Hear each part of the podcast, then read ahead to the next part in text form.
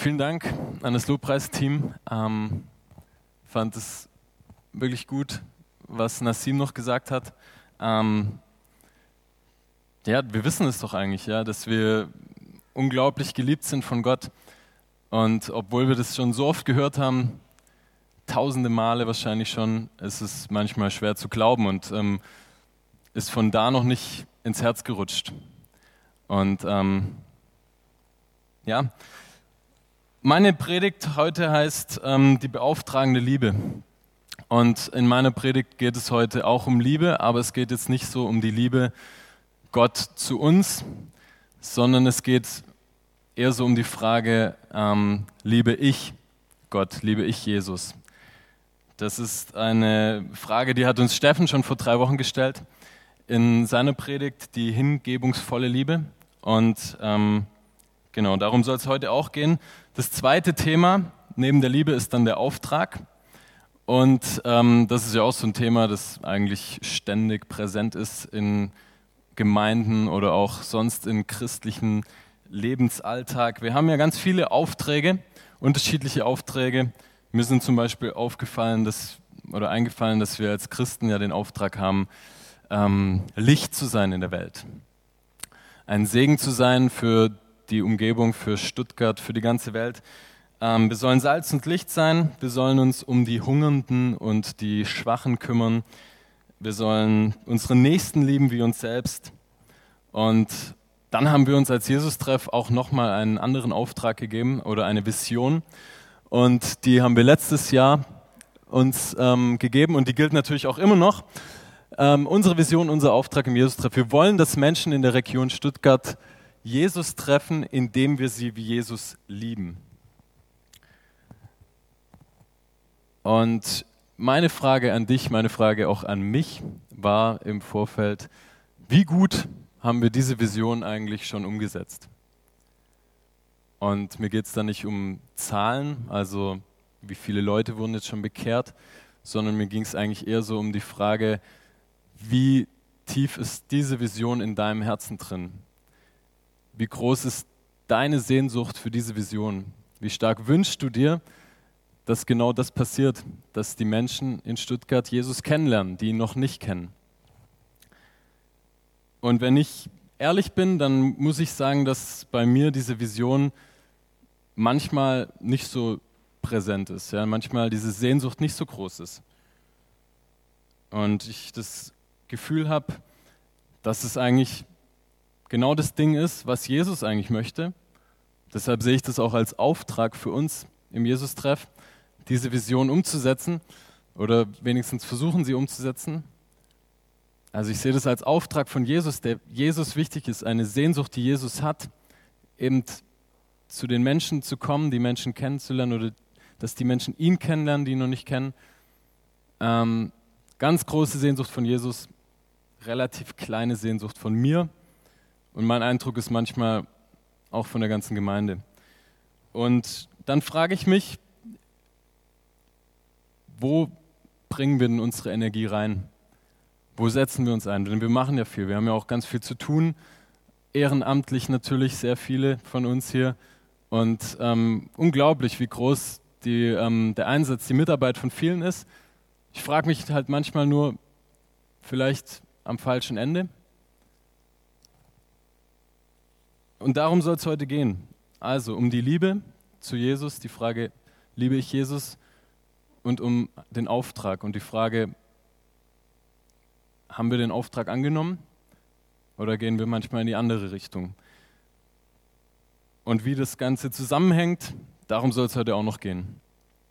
Und um das klar zu kriegen, um das ein bisschen besser zu verstehen, ähm, geht es heute ganz besonders um einen Mann in der Bibel, der auch einen Auftrag hatte, der auch die Frage gestellt bekommt hat, ob er Jesus liebt und der auch ähm, gescheitert ist, der auch oft in die falsche Richtung gelaufen ist. Es geht um Jesus. Äh, nee, um den jetzt auch. Es geht um Petrus. Und ähm, ich möchte es damit euch mit reinnehmen eben, dass ihr euch darauf einlasst, dass ihr Lust drauf habt, ähm, da ein bisschen was mitzukriegen über den Petrus, was ihr vielleicht schon wisst, was ihr vielleicht aber auch mal wieder hören solltet. und auch ähm, euch mit reinnehmen in die Bibelstelle, die wir uns nachher anschauen. Und ich möchte jetzt am Anfang noch beten. Jesus, ich danke dir, dass wir jetzt hier sein dürfen und dass wir hier ähm, Gottesdienst feiern können. Und ich möchte dich bitten, dass wir wirklich ein offenes Herz haben und ähm, uns von dir ansprechen lassen wollen. Ich möchte dich bitten, dass du zu uns redest und dass wir dir zuhören. Dass wir alles andere, was vielleicht jetzt noch bei uns im Kopf drin ist, ähm, dass wir das ein bisschen zur Seite schieben und dass wir uns auf dich einlassen und dass wir damit rechnen, dass du redest. Und ich bitte dich, dass du uns veränderst heute hier in diesem Gottesdienst. Und zwar in die Richtung, in die du möchtest. Amen. Also, wie gesagt, Petrus. Ähm, um die Bibelstelle, die wir uns nachher gemeinsam anschauen, verstehen zu können, möchte ich euch ein bisschen in die Vorgeschichte reinnehmen. Und zwar, was war denn der Petrus für ein Typ? Und äh, Petrus hieß ja eigentlich gar nicht Petrus, sondern er hieß eigentlich Simon. Und war beruflich Fischer ähm, ich stelle mir vor, dass es ein ziemlich harter Typ war, wahrscheinlich so ein großer, starker Mann und ähm, hatte einen Knochenjob und wahrscheinlich wieder Dustin. so könnt ihr ihn euch vorstellen. so ein richtiger Fischer halt. Ja. Ähm, was, wir, was wir wissen ist, dass äh, Petrus kein Intellektueller war. Ja? Er, auch, auch hier zieht der Vergleich. er war ein bisschen einfältig. Nee, nein, jetzt hören wir auf. Also, er war, er war wahrscheinlich kein Intellektueller, kein ähm, Typ, der sich jetzt äh, in, der, in dem Wort Gottes besonders gut ausgekannt hat und ähm, kein Geistlicher. Und ganz am Anfang von dem Johannesevangelium, heute geht es ums Johannesevangelium, da findet eine Begegnung statt und zwar eine Begegnung zwischen Simon und, also Simon Petrus und Jesus. Und gleich bei dieser ersten Begegnung bekommt Petrus einen Auftrag oder eine, und eine Berufung, beides zugleich. Zum ersten wurde er berufen, Jünger zu sein. Der Jesus sagt, ähm, folge mir nach, du sollst jetzt nicht mehr normaler Fischer sein, sondern du sollst Menschenfischer sein. Und in Johannes 1, 42 geht es dann noch weiter, da steht, Jesus blickte ihn an und sprach, du bist Simon, der Sohn des Johannes, du wirst Kephas, Petrus, also Kephas ist das hebräische Wort, Petrus das griechische, heißen, was übersetzt wird Stein oder Fels. Also oft wurde, auch gesagt Fels. Und die Frage ist natürlich, was bedeutet das? Und ähm, das bedeutet, dass Jesus eigentlich hier dem Petrus schon einen Auftrag mitgibt, indem er ihm einen neuen Namen gibt und ihm sagt, du sollst ein Leiter sein, und zwar einer der ersten Leiter in der ersten Gemeinde, der ersten christlichen Gemeinde in Jerusalem.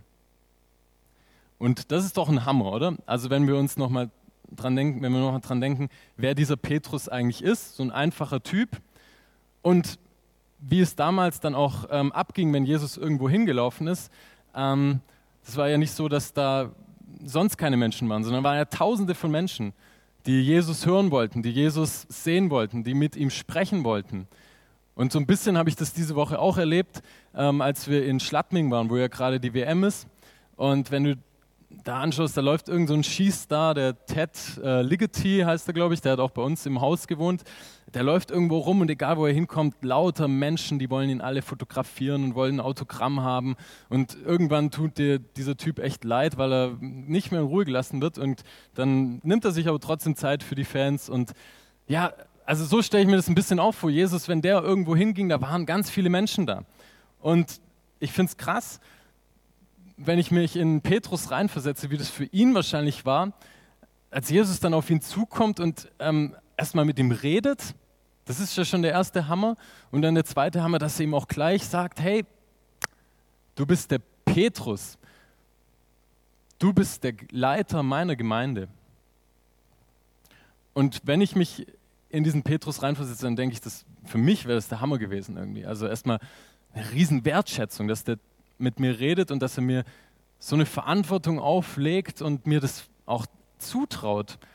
Mir geht es immer so, wenn mir irgendjemand eine Verantwortung gibt, dann ist das für mich reinste Wertschätzung. Dann denke ich immer, cool, der traut mir das zu, der, der denkt, ja, Fabian, der kann das machen.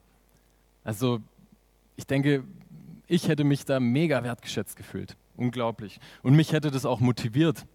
Denn wenn mir jemand so eine Verantwortung übergibt und mir auch sagt, hey, du schaffst es, dann äh, möchte ich es natürlich auch ganz gut machen. Dann möchte ich natürlich ähm, diese Verantwortung auch wirklich gut übernehmen und ich will, das Vertrauen und nicht enttäuschen, das ich bekommen habe. Und wenn ich mir das ähm, Evangelium oder die Evangelien so anschaue, die Geschichten, wo Petrus vorkommt, dann glaube ich, dass der Typ auch richtig motiviert war. Sehr motiviert. Der wollte es gut machen, der wollte es wirklich gut machen. Und ähm, da gibt es ganz viele Geschichten, wo, wo einfach merkt, ja, der, der, ist immer vorne mit dabei. Wenn es irgend, irgend, um irgendwas geht, dann, dann hat der Petrus irgendwas zu sagen oder, oder möchte sich einbringen irgendwie. Und er tanzt immer so ein bisschen auch aus der Reihe von den Jüngern. Und da gibt es mehrere Beispiele aus Zeitgründen, möchte ich ähm, da jetzt aber nicht so drauf eingehen, was es für Beispiele gibt, ähm, sondern nur auf eines. Und zwar an einer ganz wichtigen Stelle auch für die heutige Predigt, für das, den Text, den wir uns nachher anschauen. Und zwar, nachdem Jesus mit seinen Jüngern drei Jahre unterwegs war, sind sie in Jerusalem wieder gewesen. Und da hatte der Jesus dann einen harten Weg zu gehen. Ähm, er wurde verraten von einem seiner Jünger. Er wurde gefangen genommen. Er wurde gefoltert. Und er ist qualvoll am Kreuz gestorben. Und am Abend, bevor das Ganze losgeht, sitzt er mit seinen Jüngern da und ähm, erzählt ihnen das. Die haben zusammen gegessen, haben das Abendmahl gefeiert und er erzählt seinen Jüngern, was ihm bevorsteht und dass er diesen Weg alleine gehen muss, dass er alles alleine durchstehen muss. Er sagt, wo ich hingehe, könnt ihr mir nicht folgen. Was antwortet der Petrus? Wenn auch alle anderen dich verlassen werden, ich nicht. Ich werde dir folgen bis in den Tod. Und ich glaube, dass der Petrus das gut gemeint hat. Ich glaube, der war wahrscheinlich fest davon überzeugt, dass er das machen möchte und dass er es sich vorgenommen, denn er hatte diesen Vorsatz und den Willen, das wirklich zu tun. Und deshalb finde ich das auch ganz lobenswert eigentlich, dass er das so sagt. Aber wir wissen natürlich auch, wie die ganze Sache ausgeht. Und wenn man es hart sagt, dann spuckt der Petrus hier einfach nur große Töne, die er nicht umsetzen kann er versagt auf ganzer Linie. Im entscheidenden Moment ist er ein Feigling und traut sich nicht, zu Jesus zu stehen, sondern er sagt dreimal, dass er ihn nicht kennt, dass er keinen Anteil an ihn hat. Er verleugnet Jesus dreimal. Und wenn man sich gerade nochmal anschaut, was Petrus wenige Zeit vorher gesagt hat, dann ist das schon ziemlich traurig und auch erbärmlich eigentlich. Und Petrus merkt selber auch, dass er hier versagt hat. Ja, Jesus sagt ihm das, kündigt ihm das ja sogar noch an und sagt, ähm, bevor der Hahn krähen wird, nächsten Morgen hast du mich dreimal verleugnet. Und in dem, in dem Moment, in dem der Hahn dann kräht, checkt es Petrus und in der Bibel steht, dass er bitterlich weinen musste. Ich frage mich, wie konnte das so in die Hose gehen? Äh, Petrus war doch total motiviert. Er hatte einen großen Glauben und er war bereit, alles für Jesus zu geben. Und trotzdem ging es schief. Und ich glaube ganz einfach aus einem Grund. Es ging schief, weil Petrus hier aus seiner eigenen Kraft handelt und auch auf seine eigene Kraft vertraut. Ich werde dich nicht verlassen. Ich werde zu dir halten. Und er ist so darauf konzentriert, was ich, was er selber machen möchte, dass er eins überhaupt nicht peilt. Und zwar, was will Jesus eigentlich? Was will Gott eigentlich? Und Jesus will ja nicht, dass Petrus mit ihm ans Kreuz geht. Das hat er ihm ja deutlich gesagt. Er sagt, ich muss diesen Weg alleine gehen. Alleine ohne dich, Petrus. Eigentlich ist das nicht so schwer zu verstehen. Und er kündigt sogar noch an, dass wenn Petrus ihm folgen wird, dass er dann, dass, dass er ihn verleugnen wird, dass das nicht funktionieren wird. Und ich frage mich, warum checkt es der Petrus nicht? Entweder er glaubt Jesus nicht und will ihm vielleicht das Gegenteil beweisen, oder er hört ihm gar nicht zu. Und Petrus handelt hier aus Aktionismus, aus Übereifer und aus dem Vertrauen, wie gesagt, in seine eigene Kraft und in seine eigene Stärke. Ich habe mich gefragt, wo lebe ich oft oder wo leben wir oft aus unserer eigenen Kraft und aus unserer eigenen Stärke. Wie oft bete ich eigentlich und frage Gott wirklich nach seinem Willen? Und wie oft erwarte ich, dass er mir auch antwortet, wenn ich ihn nach seinem Willen frage? Wie oft bin ich eigentlich still vor Gott und halte mal die Klappe, um zu hören, ob da irgendwas kommt? Und was mir auch bewusst geworden ist, beten alleine, also sprechen mit Gott alleine, reicht nicht. Ja? Das hat Petrus auch getan. Er hat mit ihm gesprochen, aber er hat ihm nicht zugehört. Und das ist jetzt die Ausgangssituation für unsere Bibelstelle. Jesus stirbt am Kreuz, steht drei Tage später wieder von den Toten auf und erscheint seinen Jüngern mehrere Male. Zweimal tre treffen Petrus und Jesus aufeinander, aber es geschieht keinmal eine Aussprache. Das, was passiert ist bei der Verleugnung, wird nicht thematisiert. Und ich stelle mir vor, da muss doch irgendwas zwischen den beiden gestanden haben. Also Petrus hatte doch sicher ein unglaublich großes, ähm, schlechtes Gewissen, Schuldbewusstsein, was auch immer. So wie ich es auch oft habe, wenn ich irgendwie mal wieder versage, wenn ich mal wieder den Karren in den Dreck fahre.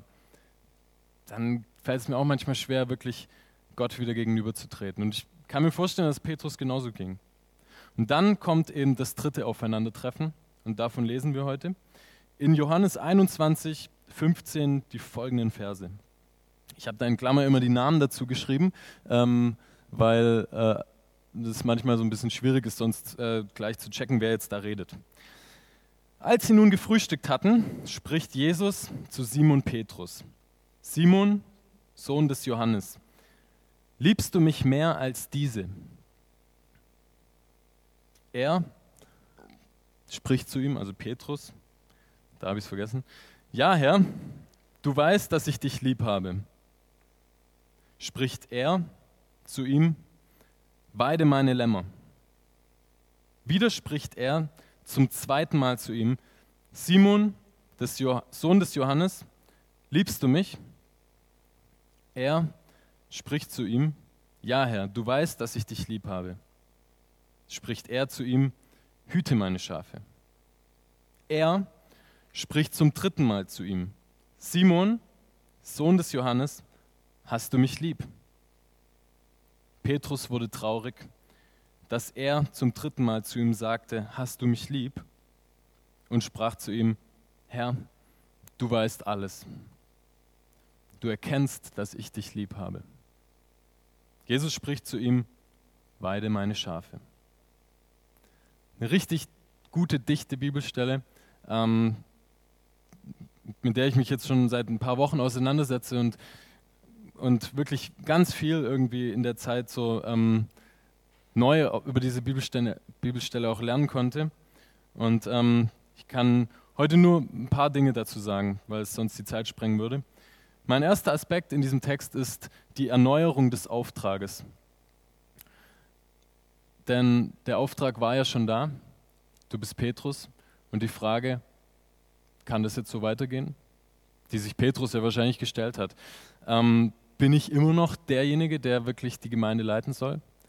Kann ich nach wie vor mit Jesus weitermachen? Und bevor ich auf die drei Fragen eingehe, die Jesus Petrus stellt und die wichtig sind, zuerst der Auftrag. Weide meine Lämmer, hüte meine Schafe, weide meine Schafe. Das ist natürlich bildlich gesprochen, und greift das Hirtenmotiv auf, das Jesus oft verwendet hat, wenn er mit den Menschen geredet hat. Und das auch sonst oft in der Bibel vorkommt, zum Beispiel Psalm 23, der Herr ist mein Hirte. Und er hat dann natürlich immer, wenn er mit den Menschen geredet hat, also Jesus, dann hat er immer nach Bildern gesucht, die für die Leute klar waren.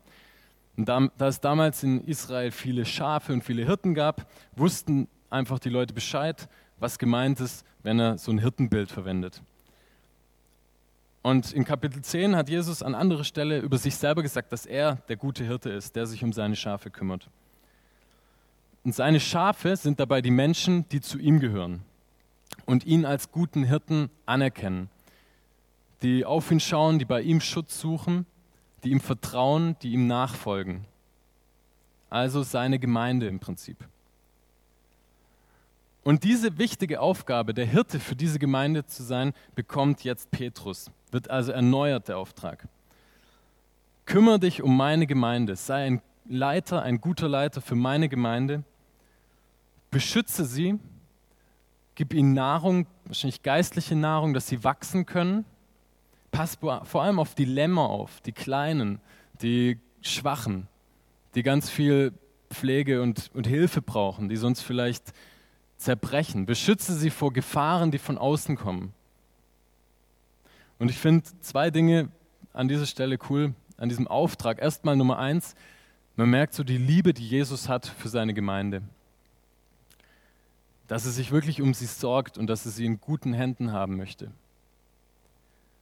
Und zweitens, cool, er bestätigt Simon nochmal. Du bist immer noch der Fels auf den ich meine Gemeinde bauen möchte. Du bist immer noch der Leiter. Also ist das alles ja gut ausgegangen. Aber eine Frage bleibt noch. Warum sollte Petrus denn jetzt auf einmal in der Lage sein, diese Aufgabe zu bewältigen? Erste Frage, warum sollte er es diesmal schaffen? Und zweite Frage, haben wir eigentlich schon begriffen, was Jesus da gerade von Petrus verlangt? Das hört sich ja sehr romantisch an, so Hirte sein, bisschen auf die kleinen Schafe aufpassen, die süßen, ähm, bisschen streicheln und ähm, verhätscheln, auf der Weide hocken mit einer Harfe oder keine Ahnung, was für Bilder ihr im Kopf habt, wenn ihr an Hirten denkt.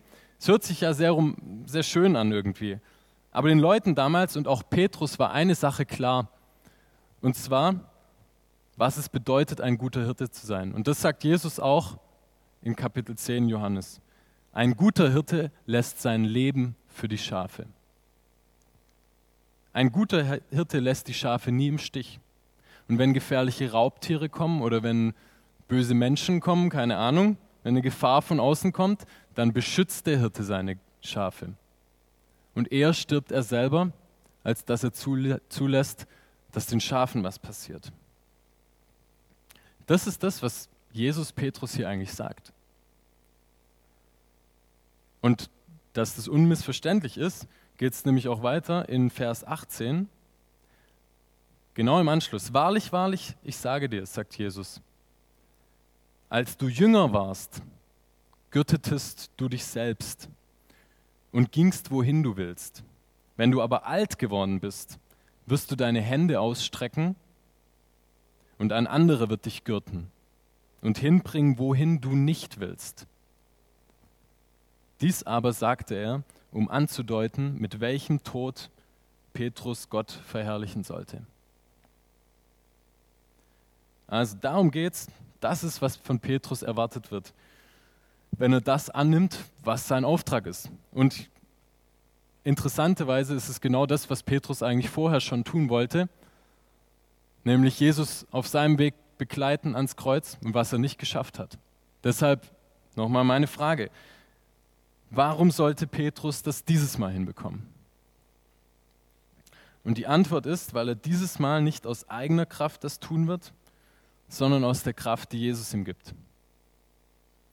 Und weil die Voraussetzung dafür das ist, was Jesus vorher abgecheckt hat, nämlich die Frage, liebst du mich?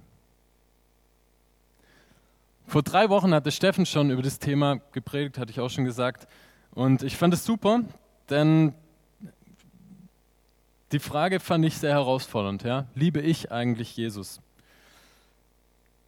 Und die Frage sollten wir auch mitnehmen. Ich weiß nicht, ob du die Frage mitgenommen hast, ob du dich da weiter mit beschäftigt hast, dir die Frage gestellt hast und ob du da weitergekommen bist. Für mich war klar, das kam auch in der Predigt raus, dass wichtig die Ehrlichkeit ist. Also mir wirklich auch klar eingestehen, liebe ich wirklich Jesus? Und wenn nicht, dann das vielleicht auch mir einfach selber eingestehen. Oder wenn meine Liebe noch nicht so stark ist, wie ich sie vielleicht gerne hätte, dann mir das auch eingestehen.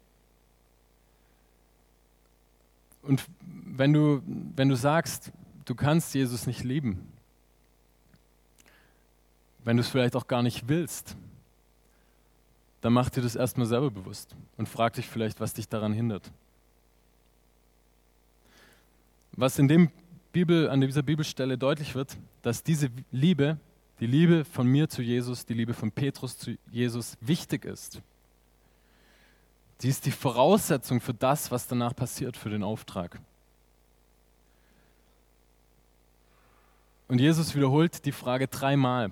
Und das würde er nicht tun, wenn es nicht so wichtig wäre.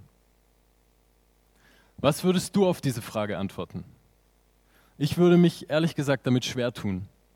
Schwer tun, wenn mit dieser Liebe so eine emotionale Liebe gemeint ist. Ähm, Emotionen sind ja generell so ein bisschen schwierig und ähm, ähm, wenn, ich, wenn ich wirklich ehrlich bin und sage, liebe ich Jesus, dann habe ich dabei Schmetterlinge im Bauch, dann muss ich ganz ehrlich sagen, nee, das ist oft nicht so. Emotional lieben fällt mir schwer. Ich weiß aber, wann ich Jesus liebe. Zum Beispiel, wenn ich eine Woche lang in den Bergen bin und wenn ich seine Natur sehe, wenn ich den Schnee unter meinen Füßen spüre, wenn ich ein Snowboard dabei habe und coole Leute und einfach Spaß habe und dann auch einfach dankbar sein kann und sagen kann, wow, das ist ein Geschenk. Das ist ein Geschenk, was ich von dir habe und das ist nicht selbstverständlich, dass es mir so gut geht, dass ich gesund bin. Und wenn ich dankbar bin, dann merke ich, dass ich Jesus liebe. Und ich weiß nicht, für was du dankbar bist, aber ich glaube, wir haben alle Grund, dankbar zu sein. Alleine schon die Tatsache, dass wir hier in Deutschland leben, macht uns zu so reichen Leuten im Vergleich zu vielen anderen Menschen. Und es ist etwas, was nicht selbstverständlich ist. Das ist etwas, was wir geschenkt bekommen, für was wir nichts getan haben und was wir auch nicht erhalten können. Das ist ein Geschenk. Oder die zweite Sache, wo ich merke, dass ich Jesus liebe, ist, ähm, wenn ich wieder mal total versagt habe. Und, ähm, und ich merke, dass Jesus mir immer wieder vergibt und mich immer noch liebt, obwohl ich es nicht verdient hätte. Wenn ich das checke und wieder zurück zu Jesus kommen kann, dann bin ich dankbar dafür. Und dann merke ich, dass ich Jesus liebe. Aber meine Liebe ist also immer auch mit irgendwas verbunden, was vorher Gott mir gibt. Ja? Die ist an Bedingungen irgendwie verknüpft. Ich liebe Gott, weil er mir viel gibt. Ich liebe Gott, weil er mir vergibt. Und frage ich mich und dich, wenn es dir vielleicht ähnlich gibt, geht, reicht diese Liebe? Und wird meine Liebe auch bestehen bleiben, wenn es mir mal richtig dreckig geht? Wenn ich keinen Grund habe, dankbar zu sein? Wenn das, was die Bedingungen für meine Liebe sind, wegfällt? Und das Krasse ist, auch die Liebe von Petrus ist an Bedingungen gehaftet. Das merkt man aber erst richtig, wenn man sich den Dialog das Gespräch zwischen Jesus und Petrus auf Griechisch anschaut. Zum Glück können wir alle Griechisch und äh, deshalb wissen wir, dass es im Griechischen ja auch drei Wörter für Liebe gibt. Und zwar ähm, zum einen die Agape, in Deutsch wird immer Liebe übersetzt, ja? und dann die Philia, auch Liebe übersetzt. Und dann gibt es noch Eros. Über Eros möchte ich heute nicht reden, so ein Sänger aus Italien. Ähm, ich habe auch schon mal über das Thema über Agape und Philia ähm, bei meiner vorletzten Predigt, glaube ich, ähm, geredet und ich komme irgendwie an dem Thema nicht vorbei. Irgendwie gibt mir das Predigtteam immer diese Liebesthemen, irgendwie, ich weiß auch nicht. Also, wenn Jesus Petrus fragt, liebst du mich, dann verwendet er das Wort Agape. Und das ist eine Liebe, die bedingungslos ist, aufopfernd und eigentlich göttlich. Und wenn Petrus eine Antwort gibt, wenn er antwortet, ja, ich liebe dich, dann redet er nicht von Agape, sondern er benutzt das Wort Philia. Und Philia bedeutet so viel wie freundschaftliche Liebe, die immer auf Gegenseitigkeit beruht. So nach dem Motto, liebst du mich, dann liebe ich dich. Wenn wir das wörtlich übersetzen und uns das Gespräch nochmal anschauen, dann kommt Folgendes raus. Ja, da sieht man die Gegenüberstellung, super. Das Gespräch auf der nächsten Folie. Liebst du mich? Ja, Simon, Sohn des Johannes, liebst du mich mehr als alle diese bedingungslos und aufopfernd? Und die Antwort, ja, Herr, du weißt, dass ich dein Freund bin. Ja, ähm, kommt so ein bisschen ein Unterschied raus irgendwie, wenn man, wenn man das wörtlich übersetzt. Ähm, Und dann sagt Petrus eigentlich mit seiner Antwort zwei Dinge. Zum ersten, ja, ich liebe dich, freundschaftsmäßig, wie man eben einen guten Freund liebt.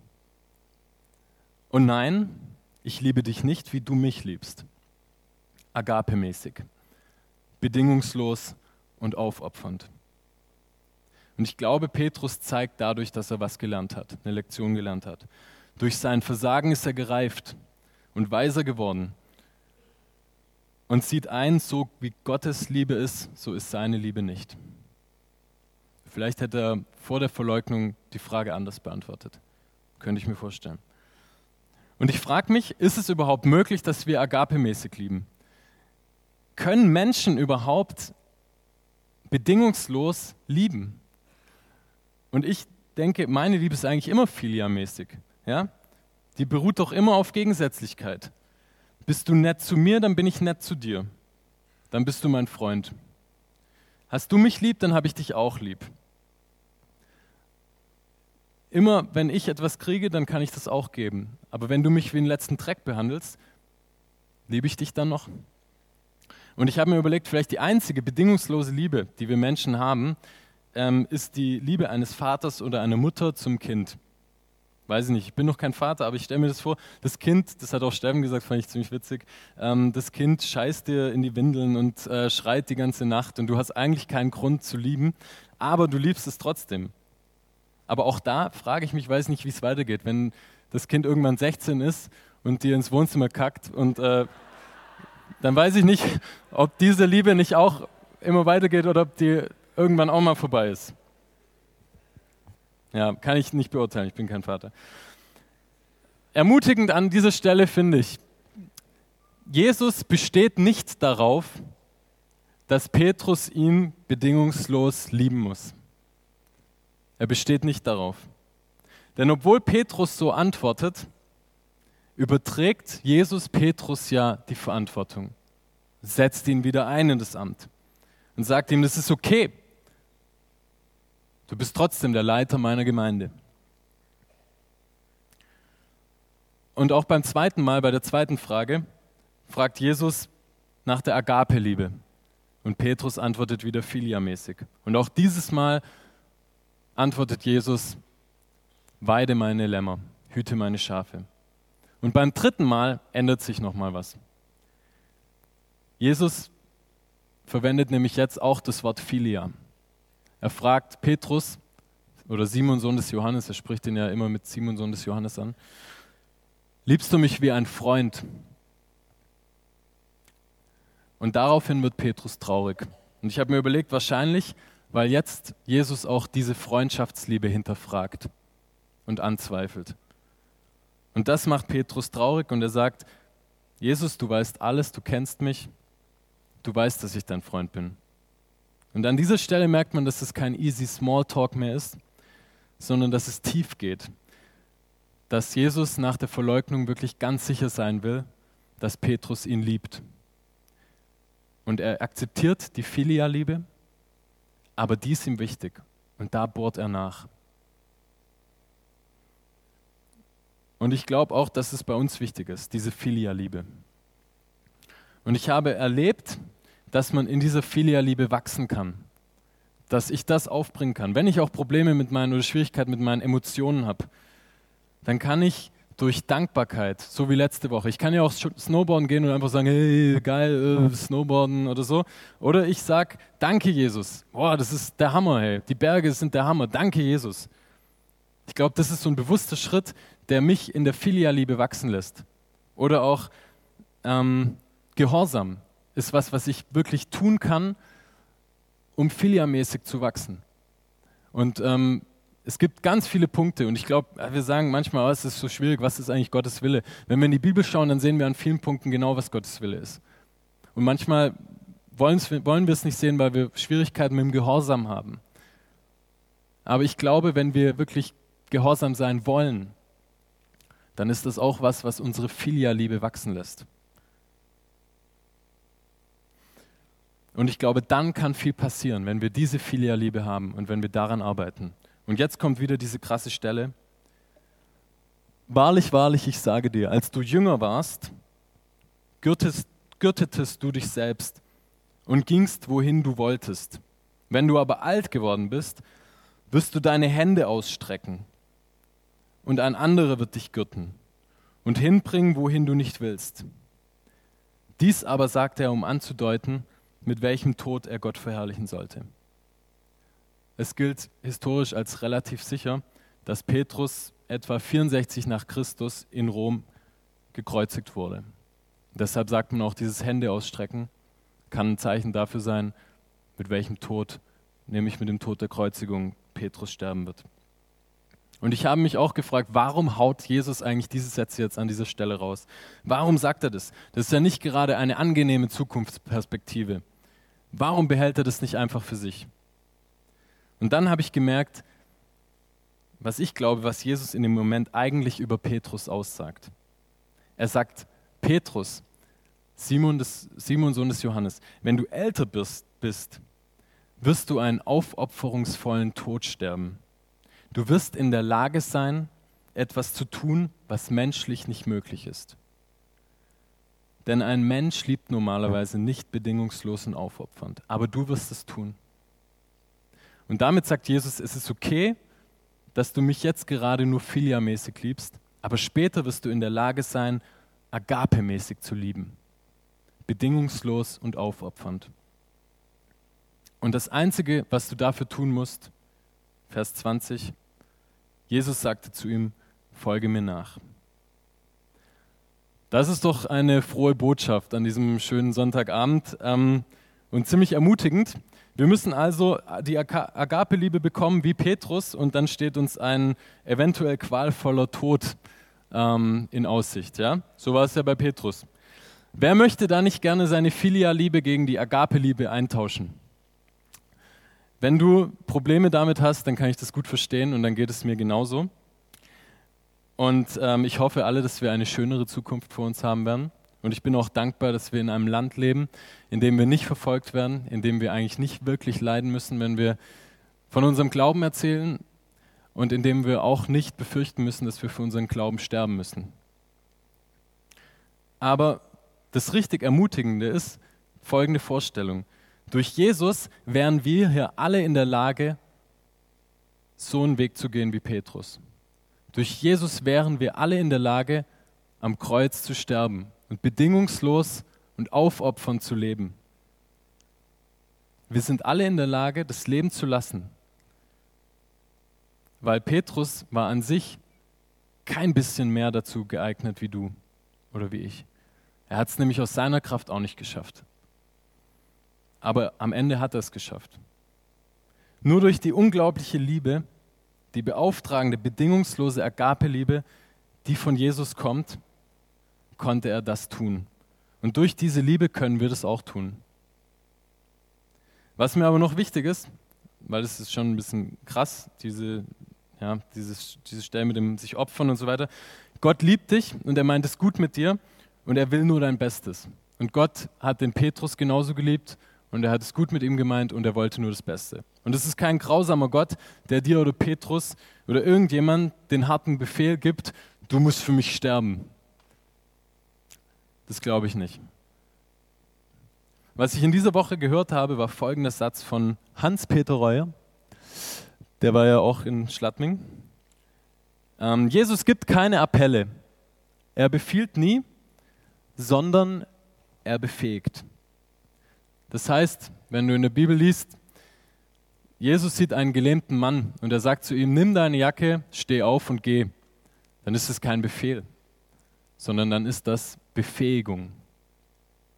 Dann fließt in dem Moment Gottes Kraft über auf diesen gelähmten Mann und dann ist dieser gelähmte Mann in der Lage, das zu tun, was menschlich unmöglich ist, was ein Wunder ist und er kann aufstehen und gehen. Und wenn Jesus zu Petrus sagt, du wirst für mich am Kreuz sterben, dann ist das kein Befehl, sondern dann ist das Befähigung. Dann fließt Gottes Kraft über und Petrus kann tun, was eigentlich unmöglich ist. Und ich finde, das ist ermutigend. Das passiert als Ermutigung. Denn damit sehen wir, wie groß Gottes Kraft ist und was wir in der Lage sind zu tun, wenn wirklich seine Liebe überfließt. Ich glaube, dann ist auch die Vision nicht zu groß. Ja?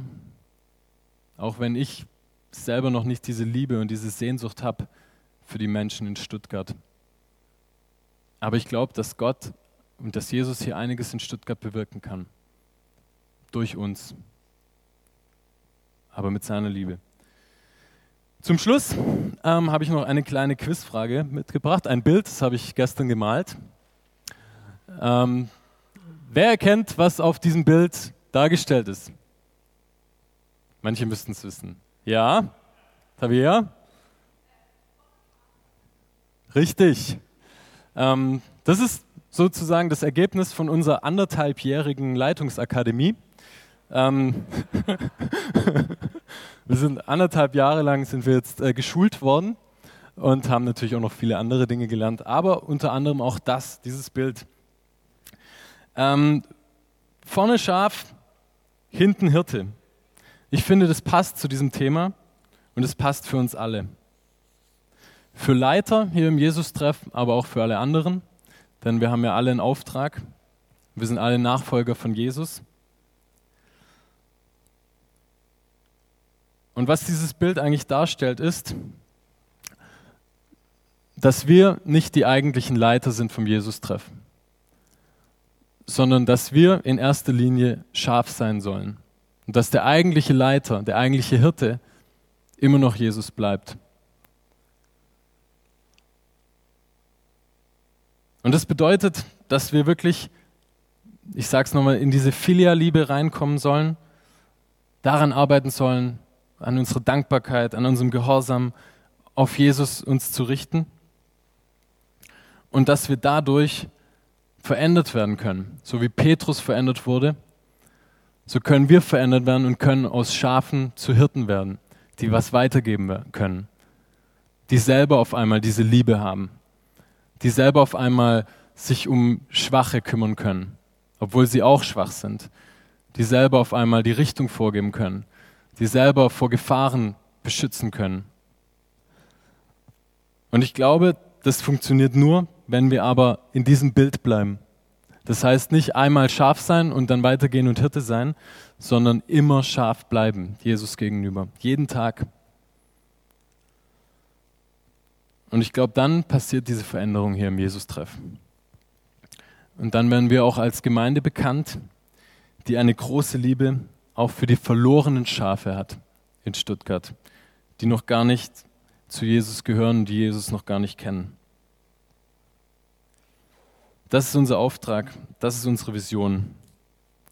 Ich möchte, dass wir als Gemeinde, das ist mein Wunsch, dass wir das ins Gebet nehmen und dass wir ähm, uns das wirklich mehr wünschen und uns wirklich mehr danach sehnen ähm, und nicht um uns selber drehen, sondern auf Jesus schauen und schauen, was er eigentlich will, was er vorhat mit uns. Nehmt es mit ins Gebet. Wir müssen da einfach dranbleiben. Ähm, die ganze Woche, jeden Tag. Ähm, wir müssen uns da gegenseitig unterstützen und wir müssen mehr ins Gebet gehen. Und ähm, ja, lasst uns jetzt damit anfangen. Lasst uns jetzt dafür beten. Jesus, Ich danke dir, dass du der eigentliche Leiter dieser Gemeinde bist. Ich danke dir, dass du unser Hirte bist und dass du uns beschützt, dass du nach uns schaust, dass du dafür sorgst, dass wir auftanken können. Und Jesus, oft haben wir vergessen, auf dich zu schauen und drehen uns um uns selbst und hören nicht auf dich, hören dir nicht zu. Ähm, interessiert uns vielleicht auch gar nicht, was du zu sagen hast. Und ich bitte dich, dass wir mehr wieder dahin kommen, ähm, das anzunehmen, dass du unser Hirte bist. Das anzunehmen, dass du diese Gemeinde leitest. Dass wir einfach wissen, dass wir ohne dich nichts tun können. Aber mit dir so viel. So unglaublich viel, was wir uns gar nicht vorstellen können. Was so über unsere eigene Kraft, über unsere eigene Liebesfähigkeit hinausgeht. Lass uns das als Jesus-Treff einfach wirklich glauben und lass uns darauf vertrauen. Lass uns da uns gegenseitig ermutigen, ähm, dass nie irgendwas anderes in, ins Zentrum rücken wird, sondern nur du. Ich bin gespannt, was du mit uns vorhast. Ich bin gespannt, was du mit Stuttgart vorhast.